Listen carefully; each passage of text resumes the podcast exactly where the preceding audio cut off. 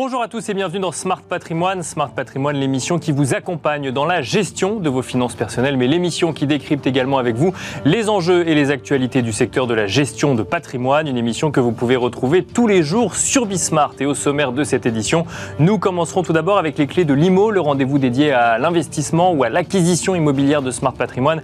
Et en l'occurrence, nous reviendrons ensemble sur les déclarations récentes en matière de stratégie logement du gouvernement. Nous ferons un focus notamment sur les euh, annonces qui concernent la rénovation énergétique des biens. Nous en parlerons avec Romain Romain Villain pardon, directeur général de Hiro.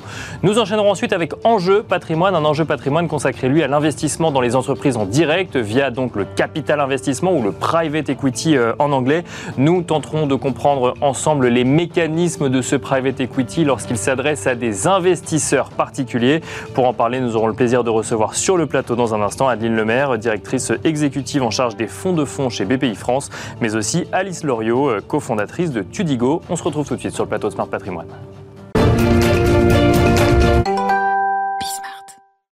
Il y a quelques jours, le gouvernement annonçait son plan logement, sa stratégie en matière de euh, logement, euh, des annonces réalisées donc euh, par Elisabeth Borne à la suite de conciliations, de discussions avec les professionnels du secteur, notamment dans le cadre du Conseil national pour la refondation. Beaucoup d'annonces qui ont été critiquées par la profession. Nous faisons le point dans Smart Patrimoine avec Romain Villain, directeur général de Hiro. Bonjour Romain. Romain Villain. Bonjour Nicolas. Merci d'être avec nous euh, à distance. Un mot peut-être de Hiro, Hiro qui, euh, qui intervient sur l'accompagnement euh, des propriétaires qui veulent faire rénover leurs biens. Donc l'accompagnement en matière de recherche de financement. On va donc axer euh, peut-être vos réactions sur euh, les sujets de rénovation énergétique. Mais d'abord, de manière générale, les annonces du gouvernement étaient attendues depuis euh, plusieurs semaines. Des annonces pour faire face à cette crise du logement qui est de plus en plus indiquée par, par des professionnels du secteur, professionnels du secteur qui avaient été mis autour de la table justement pour essayer de trouver des solutions. Quelle réaction, euh, quelques jours après, Romain Villain, vis-à-vis des euh, annonces du gouvernement? Alors, on entend beaucoup de réactions très très virulentes, tout ça pour ça, des mesurettes, un accouchement d'une souris. Juste pour décrypter, il faut comprendre pourquoi ces réactions.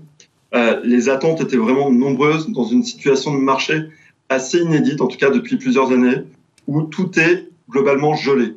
On a un accès au crédit qui s'est clairement durci, on a des prix d'immobilier dans l'ancien qui n'ont pas encore réellement baissé.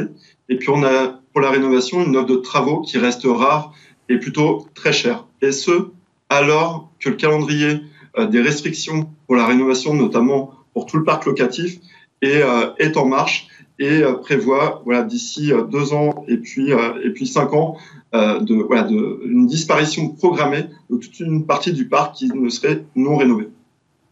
Et je retiens plusieurs choses de ces annonces. Déjà, de manière positive, on a une ambition qui est affichée, une ambition de 200 000 rénovations globales par an euh, d'ici 2024. Euh, Donc ça, il faut avoir en tête que c'est trois fois le rythme actuel. Donc c'est déjà une très bonne chose d'avoir cette ambition clairement affichée. Euh, deuxième réaction plutôt positive, c'est qu'on a une orientation de ces mesures qui est à la fois sur un plan environnemental et un plan sociale, environnementale, euh, puisque euh, elle, favorise la rénovation globale, la rénovation complète, tellement performante, et euh, sociale, puisque les mesures, les incitations euh, ciblent prioritairement les ménages les plus modestes. Maintenant, les sujets qui sont manquants parmi, parmi ces mesures, c'est déjà le financement de la rénovation énergétique, qui est quand même le, grand absent par rapport aux attentes du, secteur. À l'exception près du prêt euh, avance euh, rénovation, euh, qui lui va s'ouvrir aux ménages les, les, plus aisés. Maintenant, ça reste, ça reste un levier très très rare. Euh, seules deux banques aujourd'hui se positionnent avec le prêt avance rénovation et en 2022, euh, force est de constater que seuls 30, voilà, 36 prêts avance rénovation ont été délivrés.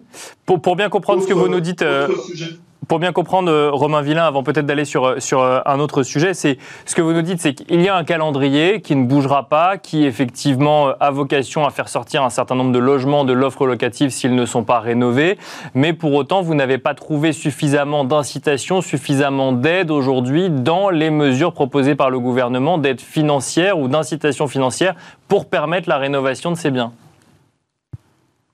Quelques chiffres très concrets.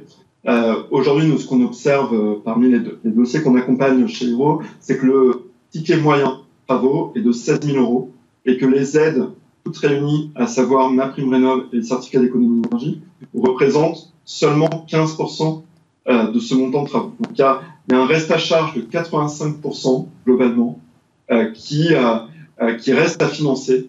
Et pour ça, il y a des, des leviers existants, notamment le prêt à taux zéro, cas qui existe sur le papier, mais qui, sur le terrain, euh, bah, n'est pas distribué par les banques parce qu'il y a un vrai, euh, un vrai décalage entre euh, l'orientation donnée et la réalité économique des banques. Elles n'ont pas intérêt à proposer ce type, ce type d'offre.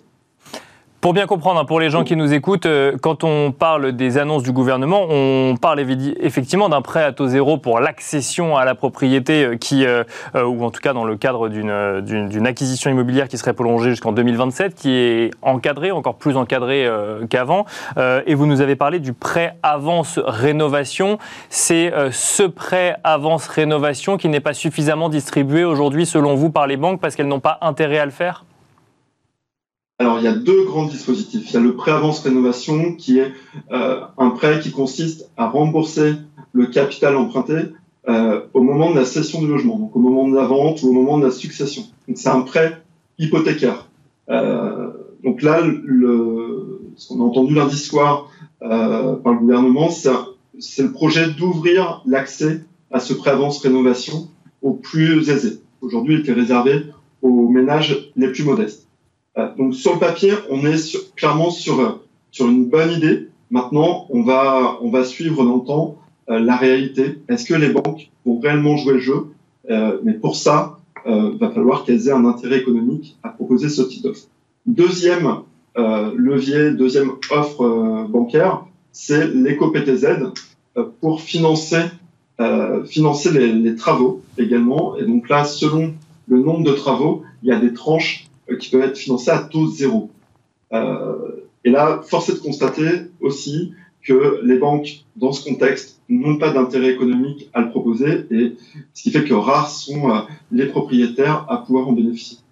Qu'est-ce qu'il aurait fallu faire, selon vous, sur ce volet financement de la rénovation énergétique Rendre obligatoire, par exemple, toutes les incitations ou toutes les aides qui ne sont pas forcément des aides publiques, mais qui sont ensuite prises en charge par le privé?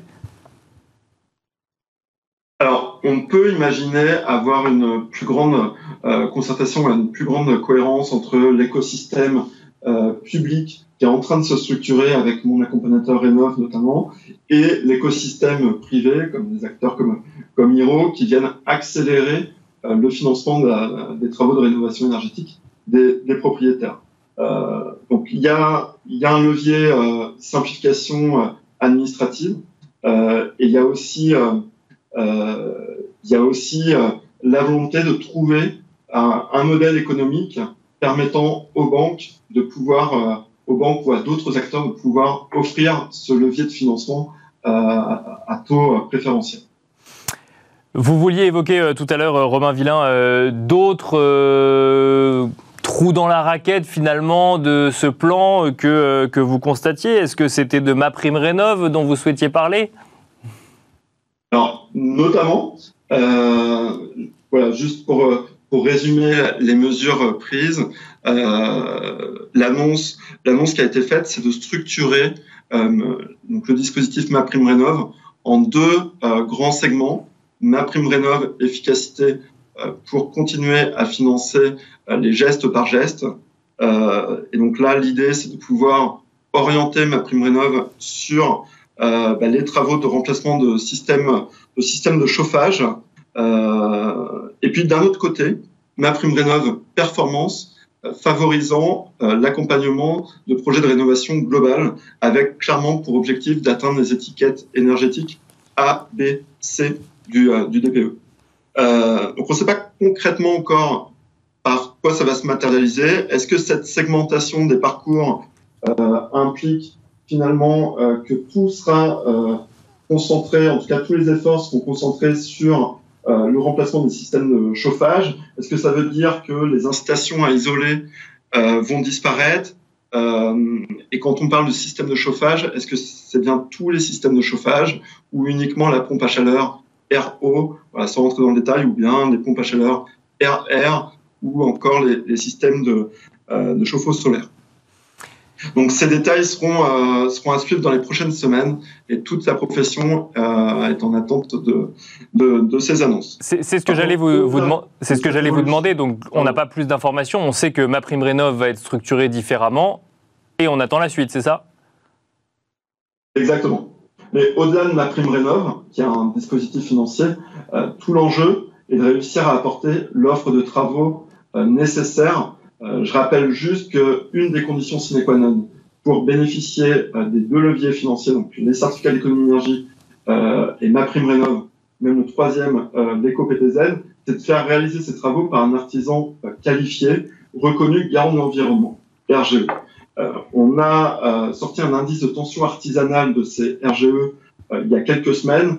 Force de constater que seuls 5% des sociétés du bâtiment aujourd'hui en France sont labellisés RGE. Ce sont 69 000. Et on voit que selon les territoires, selon les régions, euh, on a un accès à ces artisans RGE et par euh, ricochet un accès euh, aux aides à la rénovation euh, clairement hétérogène. Et euh, dans certaines régions, il est même impossible de pouvoir prétendre à toucher les, les, aides à la rénovation. Donc on, on s'attend, voilà, on s'attendait à des, à des annonces concernant cette offre de travaux, cette offre d'artisans. Euh, comment est-ce qu'on peut accélérer si euh, l'offre d'artisans n'est pas présente? Merci beaucoup euh, Romain Villain d'avoir réagi dans Smart Patrimoine aux annonces donc du gouvernement en matière de stratégie pour le logement. Je rappelle que vous êtes directeur général de Hiro. Merci beaucoup et quant à nous on se retrouve tout de suite dans Enjeu Patrimoine. Et nous enchaînons à présent avec Enjeu patrimoine. Nous allons tenter de comprendre ensemble comment investir en direct dans des entreprises, donc via du capital investissement ou private equity en anglais. Pour en parler, nous avons le plaisir d'être accompagnés par deux expertes du sujet sur le plateau de Smart Patrimoine. Nous avons le plaisir d'accueillir tout d'abord Adeline Lemaire. Bonjour Adeline Lemaire. Bonjour Nicolas. Vous êtes directrice exécutive en charge des fonds de fonds chez BPI France. BPI France qui a d'ailleurs lancé un troisième fonds à destination des particuliers. On aura l'occasion d'en parler dans l'émission. Nous avons le plaisir d'accueillir également Alice Loriot. Bonjour Alice Loriot. Bonjour Nicolas. Vous êtes cofondatrice de Tudigo. Tudigo qui est une plateforme qui permet d'investir en direct dans des entreprises et notamment des entreprises à impact. Un mot peut-être sur euh, Tudigo, ça existe depuis combien de temps? Alors Tudigo créé en 2018. Créé en 2018, donc vous avez un petit peu de recul sur les premiers investissements que vous avez pu euh, réaliser sur l'appétence des investisseurs pour l'investissement en direct. On va peut-être commencer avec vous, Adeline Lemaire. Quand on parle d'investissement en direct dans des entreprises ou en tout cas via des mécanismes de private equity, donc hors marché coté, on parle de quoi concrètement? On parle en fait d'investir en capital, donc euh, en anglais euh, en equity, donc de devenir actionnaire, d'acheter des parts du capital d'une entreprise Mhm. qui n'est pas cotée en bourse, donc dont le capital est entièrement détenu euh, par des personnes physiques ou morales privées, d'où le terme en anglais de private equity. Et euh, ça veut dire qu'on peut investir dans euh, toutes les entreprises qui nous plairaient ou comment ça se passe concrètement en tant qu'investisseur? Par exemple, si on prend l'exemple du fonds euh, BPI que vous êtes en train de, lancer, donc c'est un fonds qui est à destination, enfin qui a déjà été lancé, pardon, qui est sorti depuis le 19 avril dernier. C'est un fonds qui permet à des particuliers d'investir, mais d'investir dans des entreprises ensuite sélectionnées par des professionnels de l'investissement, c'est ça?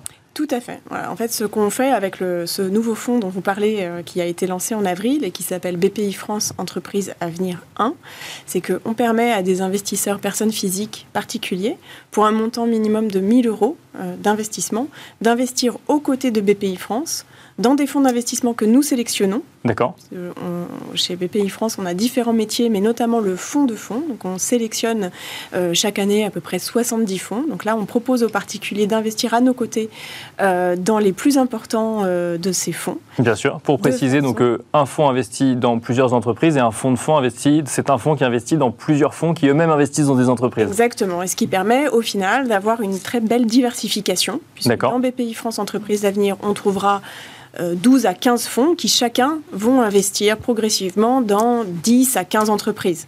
Donc il y a cet effet démultiplicateur du fonds de fonds qui permet de diversifier le portefeuille, euh, d'apporter un effet d'atténuation euh, du risque et puis surtout d'exposer le portefeuille à une grande diversité de typologies d'entreprises et de secteurs. Et alors on les trouve où les entreprises dans lesquelles on peut investir via un mécanisme comme celui-là, que ce soit dans le cas de BPI ou de manière plus générale euh, Pour expliquer ça, un investisseur particulier qui aurait une somme à investir en diversifiant évidemment sa stratégie en private equity?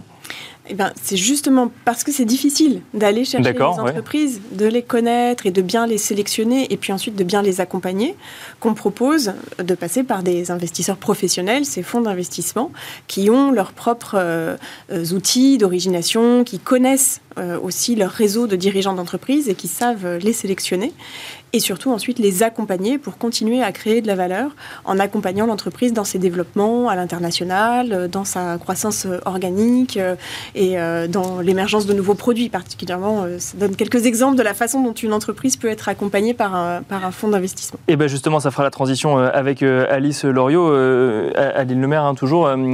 Quand on investit dans une entreprise, alors effectivement, ça veut dire qu'on place de l'argent euh, qui, in fine, est investi dans l'entreprise. Mais à quoi va servir la somme d'argent que moi, investisseur, j'aurais injecté à un instant T dans une entreprise? Bah, cette somme d'argent, elle sert, euh, quand c'est euh, de l'argent frais qui est injecté dans l'entreprise, à financer les projets de développement de l'entreprise. Par exemple, l'acquisition d'une entreprise plus petite qui, euh, consolidée avec la première entreprise, va créer un ensemble plus grand, plus puissant et va permettre de la consolidation au sein d'une filière. D'accord. Ou l'extension d'une usine. le fait de mettre du capital et d'être accompagné par un fonds d'investissement peut permettre à un dirigeant d'entreprise d'augmenter la taille de son outil de production. Voilà quelques exemples de développement d'une entreprise qui peuvent être permis euh, par l'entrée au capital euh, de nouveaux actionnaires qui peuvent apporter de l'argent frais. Alice Loriot, donc Tudigo propose euh, une approche différente hein, sur l'investissement en direct, puisque directement sur la plateforme, on peut, sur la plateforme Tudigo, on peut choisir dans quel projet ou dans quelle entreprise on a envie d'investir. Là, pareil, l'entreprise doit présenter un projet euh, pour lequel il y a des besoins de financement avant que le particulier euh, investisse Exactement. Euh, donc du coup, nous, sur Tudigo, on va sélectionner des entreprises sur la base de l'historique, des équipes dirigeantes et justement d'un projet de développement qu'elles viennent nous présenter. et donc du coup, c'est pour ce projet-là qu'on les propose à l'investissement des particuliers. Et donc, par exemple, dans le cas d'une brasserie artisanale, ça peut être un nouvel outil de production, on en a parlé. ça peut être par exemple, le déploiement d'une force commerciale plus importante sur une entreprise qui voilà, dépasse le million d'euros de chiffre d'affaires et a besoin d'accélérer. Euh, donc voilà, c'est ces projets-là qui sont présentés au particulier. donc en fait, c'est deux mécanismes, euh, mais qui finalement créent le même chemin entre un particulier et une entreprise, sauf que dans, dans le cas de BPI France, on, on, place, enfin on donne son argent finalement en gestion et ensuite il est investi dans les entreprises. Là où finalement vous commencez par discuter avec les entreprises et ensuite il faut aller chercher les particuliers en question, c'est ça? C'est ça. Et je dirais que l'autre différence, c'est surtout que nous, les particuliers, vont, vont investir en direct dans des sociétés qu'ils choisissent sur notre plateforme. Donc ils deviennent actionnaires des sociétés Absolument. Euh, et donc du coup, ils ont accès à 5-10 opportunités en permanence sur la plateforme Tudigo et peuvent choisir en fonction des secteurs d'activité euh, qui comprennent le mieux, pour lesquels ils ont des appétences, euh, en fonction de l'impact des sociétés les unes les autres, du risque euh, qu'ils estiment être celui porté par l'entreprise, euh, ils peuvent se positionner sur l'une ou l'autre des sociétés. Alors le, rendement, effectivement, ou le risque, on va en parler, mais alors juste avant, effectivement, quand on investit euh, en direct dans, dans des sociétés, est-ce qu'il n'y a pas cette crainte quand même de se dire mais j'y connais rien finalement moi au secteur d'activité ou, au mécanisme de génération de valeur de l'entreprise Est-ce que je ne suis pas en train de prendre un risque inconsidéré par rapport à ma connaissance du secteur ou de l'entreprise en question? Alors justement, ça c'est euh, nous notre rôle, il est vraiment autour de l'éducation. Euh, en, France aujourd'hui, sur l'investissement, l'éducation, sur l'investissement et le financement, il y a beaucoup beaucoup de manque d'éducation. Bien sûr. Et donc le boulot de départ, c'est déjà euh, de s'assurer qu'on a en face des investisseurs qui comprennent bien de quoi il s'agit. Ensuite, de bien expliquer quel est le projet porté par l'entreprise. Et un des conseils qu'on leur donne, c'est d'investir que dans ce qu'ils comprennent le mieux. Donc aussi, nous notre rôle de conseiller, c'est en fonction des profils des uns et des autres, de les orienter vers la bonne opportunité qui leur correspond. Il vaut mieux investir dans une opportunité qu'on comprend ou dans 10 opportunités pour diversifier quand même le risque de, de, perte Bien sûr. du coup, nous, on a vraiment on a des conseillers dans l'équipe Tudigo qui travaillent avec les investisseurs, avec eux pour une stratégie justement de diversification. Et nous, on, les accompagne fortement et on les encourage fortement à diversifier. Bon, bah, si je vous propose de rester euh, peut-être sur la, thématique risque avant d'aller sur la thématique euh, rendement. Euh, Alice Loriot, on va continuer avec vous. quand j'investis en direct dans une entreprise, quel est le risque que je fais courir à mon épargne si on peut le comparer par exemple à un investissement sur des marchés cotés? Alors là-dessus, on est très clair et on, et on le répète et on l'écrit euh, euh, partout, c'est qu'il y a un risque de perte euh, partielle ou totale en capital, il y a un risque d'illiquidité. maintenant, le risque, il est pondé, ou en tout cas il est plus ou moins élevé en fonction du stade de maturité de là où en est l'entreprise au moment où on intervient donc sur des entreprises euh, qui, sont au tout démarrage, je pense notamment aux medtech, biotech, sur lesquelles on a les, rendements les plus importants espérés. Bah, Là-dessus, on a aussi les risques les plus importants. Oui, ça, va généralement ensemble dans un monde euh, normal. Voilà, euh, sachant que nous, on est sur un triptyque avec l'impact aussi, donc on a vraiment voilà, les, les, trois aspects. Et sur des sociétés qui génèrent déjà plusieurs millions de d'euros de chiffre d'affaires et qui existent depuis plus de 5-7 ans, Là-dessus, on est sur des risques qu'on se considère euh, moindres, avec un rendement moindre aussi. Euh, Anne Lemaire, euh, même question. Vous allez investir dans quel type d'entreprise euh, quand on parle du, fonds effectivement lancé pour les particuliers chez BPI France? Alors sur ce fonds BPI France Entreprise Avenir 1, qui est accessible sur une plateforme qu'on peut trouver sur, sur Internet, je pourrais vous donner l'accès tout à l'heure, ce sera jusqu'à 40% de fonds d'innovation, donc in des startups, des startups tech, biotech, clean tech, donc des euh, startups qui cherchent aussi à résoudre des problématiques environnementales et climat. Donc ça, c'est l'ensemble euh, des aspects de l'innovation qu'on accompagne aujourd'hui. Et puis pour un minimum de 60%, des PME et des ETI de tout secteur, en France principalement et en Europe euh, également, investis par exemple, présentes par exemple dans l'industrie, dans les services financiers, dans la santé, dans l'agro-industrie. voilà, tous les secteurs de l'économie seront représentés. Pour, euh, si on reste sur le risque, plus l'entreprise est petite, euh, moins l'entreprise est ancienne, plus elle est risquée forcément? Alors, c'est vrai que le, couple risque-rendement, euh, il est de plus en plus aigu, plus on remonte la chaîne. D'accord. évidemment, moins une entreprise a d'historique et plus le profil d'investissement est risqué mais également plus la, le, rendement pourra être important. peut également être, être important. C'est pour ça qu'on trouve intéressant euh, et en cela, je pense que les approches sont effectivement euh, très, très complémentaires, de proposer un accès à un portefeuille très diversifié qui, in fine, euh, pourra compter sur BPI France Entreprises Avenir 1, plus de 200 entreprises. Et alors justement, si on parle de rendement maintenant, alors effectivement, je, je, je, reste très schématique pour bien comprendre effectivement le mécanisme, mais on investit dans une entreprise, effectivement, elle développe de nouveaux projets, on a compris qu'elle agrandissait par exemple une usine pour, parce que son, son activité est en croissance et qu'elle a besoin de plus, de plus produire. quel est le mécanisme qui va générer le rendement pour le particulier qui aura investi euh, au départ? Ce mécanisme, en fait, c'est la, la sortie. C'est le moment où l'entreprise, les parts qu'on détient dans cette entreprise vont être cédées à quelqu'un d'autre. Un nouvel actionnaire, ou bien via une introduction en bourse, ou bien un rachat au dirigeant qui voudra euh, racheter l'ensemble de ses actionnaires. Il existe différentes possibilités euh, de sortie dans le marché. Et l'objectif, c'est évidemment, pour le premier actionnaire, de générer une plus-value euh, qui vient euh, évidemment récompenser aussi tout le travail d'accompagnement et de création de valeur fait aux côtés des dirigeants de l'entreprise pendant la période de détention de, de l'entreprise. Donc il faut attendre euh, que non seulement l'usine soit construite, qu'on ait réussi à vendre les nouveaux produits et qu'en plus on ait trouvé un acquéreur pour les parts qu'on avait souscrits au départ. Donc c'est un investissement long, l'investissement private equity. C'est un investissement qui est long, oui. Typiquement, les cycles d'investissement se font sur 4 à 6 ans, 5 à 7 ans. Hein. Les fonds restent en général sur ce type de durée au capital d'une euh, participation d'une entreprise et vont ensuite chercher à céder. Donc ça permet sur un cycle, euh, mettons cinq années à peu près, euh, effectivement d'avoir une belle création de valeur, une belle trajectoire de, croissance qui permet ensuite de passer la main à un actionnaire qui sera plus outillé pour accompagner la nouvelle phase de croissance de l'entreprise.